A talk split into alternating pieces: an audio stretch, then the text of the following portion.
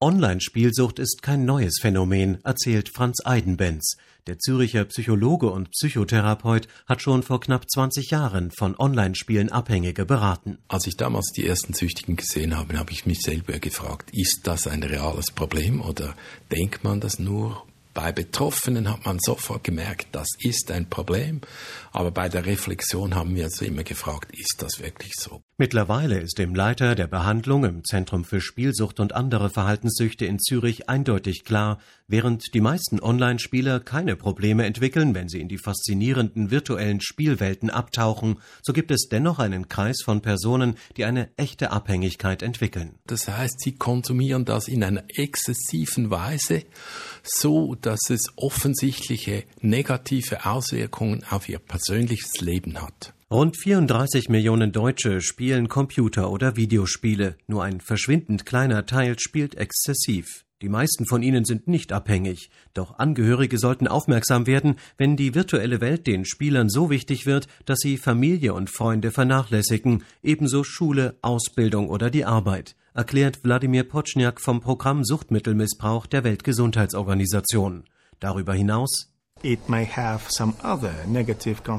kann andere negative Folgen für die Gesundheit haben, eine Störung des Schlafverhaltens etwa und auch der körperlichen Aktivität. Normalerweise ist das Spielverhalten mit einem sehr geringen Maß an körperlicher Aktivität verbunden und auch in Bezug auf die Ernährung. Also, uh, die Weltgesundheitsorganisation WHO nimmt die Online-Spielsucht jetzt in die internationale Klassifikation der Krankheiten auf. Sie erkennt sie also als eigene Krankheit an, so WHO-Experte Wladimir Poczniak. Der Hauptgrund dafür sind nicht nur die vorliegenden wissenschaftlichen Beweise, sondern auch der Bedarf an Behandlung und die Forderung nach einer Anerkennung seitens der behandelnden Mediziner, die sich davon erhoffen, dass die Forschung verstärkt wird, dass vorbeugende Maßnahmen durchgeführt werden können und dass man sich mehr mit den gesundheitlichen Folgen dieser Sucht befasst.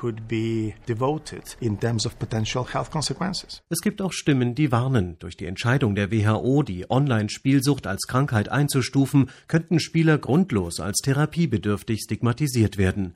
Doch Psychotherapeut Franz Eidenbenz begrüßt den Schritt. Er sei im Sinne der Abhängigen und ihrer Angehörigen. Es ist auch eine gewisse Entlastung für Eltern oder Betroffene selber, dass von außen auch erkannt wird, dass wirklich eine Sucht ist, wirklich sehr schwer und man kann nicht einfach sagen, hör doch einfach auf und dann ist das Problem gelöst. Für eine Behandlung der Abhängigen brauche es Profis. Gleichzeitig warnt der Suchtexperte davor, die Online-Spiele grundsätzlich zu verteufeln.